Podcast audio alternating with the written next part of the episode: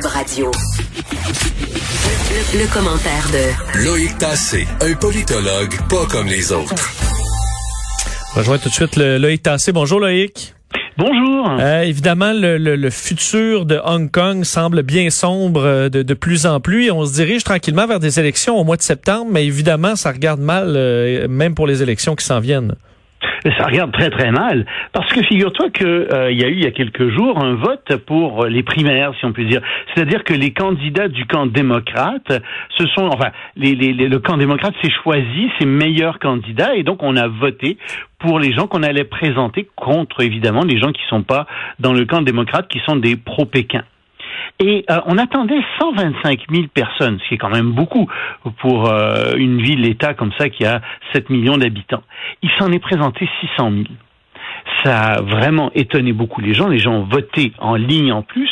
Et les gens ont voté malgré le fait que, à cause de la loi de la sécurité euh, qui a été passée par, par Pékin, ils pourraient être fichés et euh, ils pourraient euh, voir leur nom donc apparaître sur une liste noire de, de, personnes qui, qui ont des comportements indésirables. Alors, jusque-là, on se dit, bon, ils ont quand même osé le faire. Et les démocrates, le camp démocrate se réjouissait de ça. C'est merveilleux ce qu'on a fait. Mais la réponse de Pékin n'a pas tardé. Euh, les responsables euh, qui représentent Pékin à Hong Kong ont dit attention, ce vote de ce week-end pourrait bien être illégal. Il pourrait avoir violé la loi sur la sécurité. Et plus que ça, la chef de Hong Kong, la chef de l'exécutif, qui est elle aussi pro-Pékin, a dit non seulement ça pourrait être illégal, mais en plus il semble bien que ce vote ait eu lieu avec l'aide, n'est-ce pas, le soutien de forces extérieures, ce qui est interdit par la loi de Hong Kong.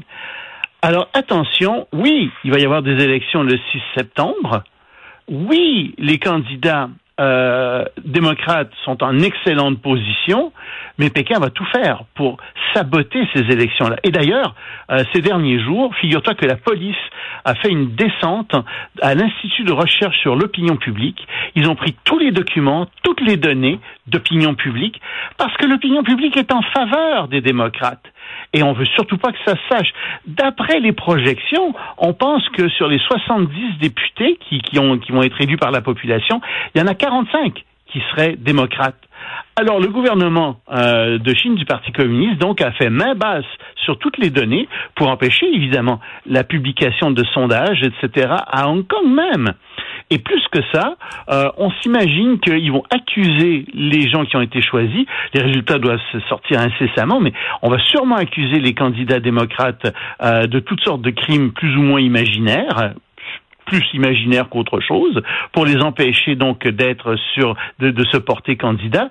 Et moi, je serais même pas étonné qu'on falsifie les résultats de l'élection euh, du 6 septembre. De toute façon, la nouvelle loi sur la sécurité qui a été décidée par Pékin donne le droit à, euh, aux autorités, euh, au bureau de sécurité qui est établi à Hong Kong de faire ce genre de choses.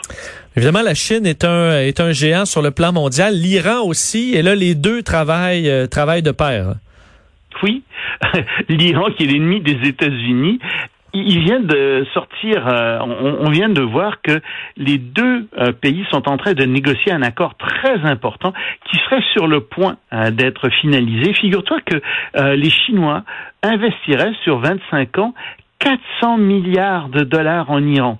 Alors la, Chine construira en Iran des aéroports, des TGV, des métros, euh, des zones de libre-échange, euh, donnerait euh, à l'Iran de l'armement de défense, vendrait plutôt, donnerait pas, il lui vendrait, et bien entendu un système de contrôle informatique, de surveillance informatique des populations, comme il en existe un en Chine.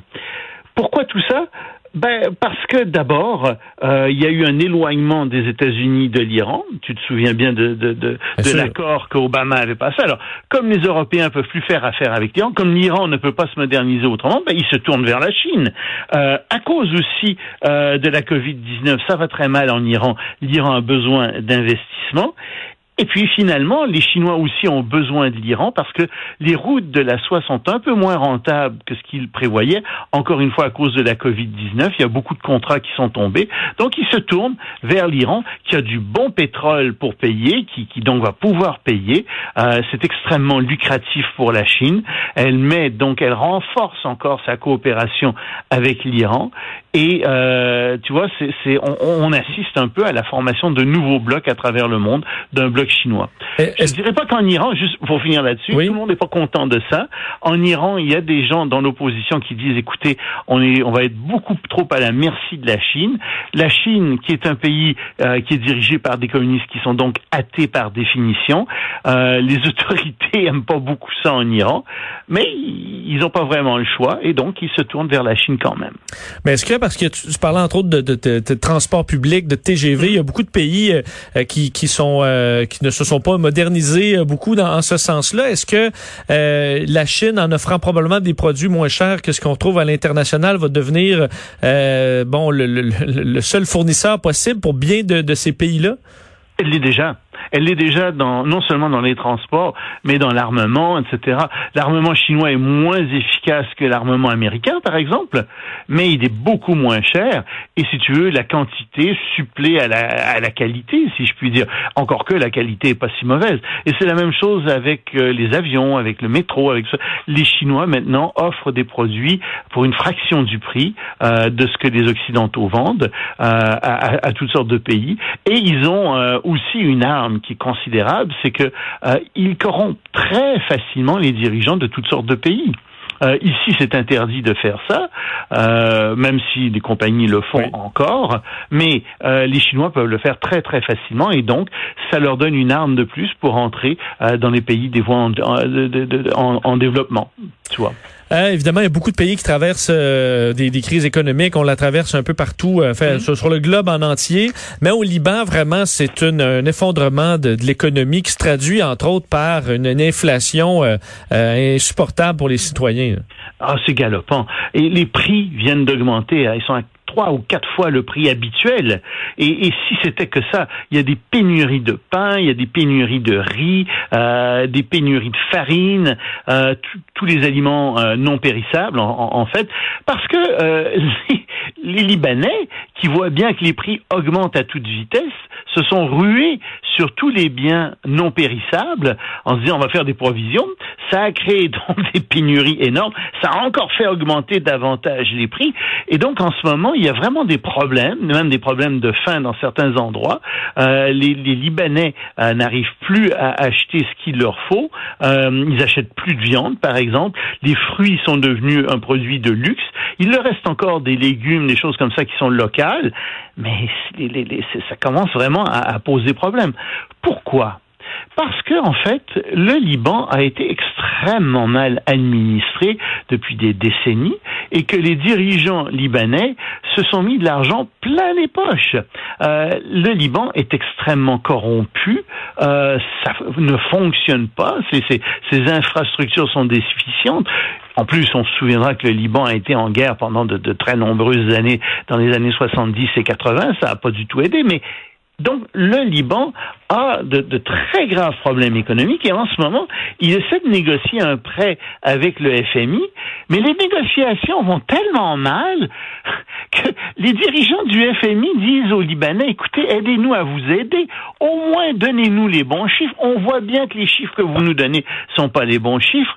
Bref, le Liban est en train de s'enfoncer véritablement dans la misère et on voit pas très bien comment euh, il va s'en sortir euh, de tout ça. Mais je peux te dire que le mécontentement au Liban, le mécontentement social augmente de plus en plus et c'est une situation qui devient extrêmement volatile donc euh, au Liban. Hmm, bien triste tout ça. Merci beaucoup Loïc, on se reparle demain. Ça marche, à demain. Salut Loïc Tassé, chroniqueur politique international. Donc non, ça va pas bien euh, nécessairement partout euh, dans le monde. Malheureusement, on s'arrête et au retour, euh, on revient. Hier, on avait Jean-Denis Garon qui parlait de cette, ben, pourquoi ne pas s'affranchir d'Air Canada dans les régions. Il y a déjà quelqu'un qui lève la main. On lui parle au retour.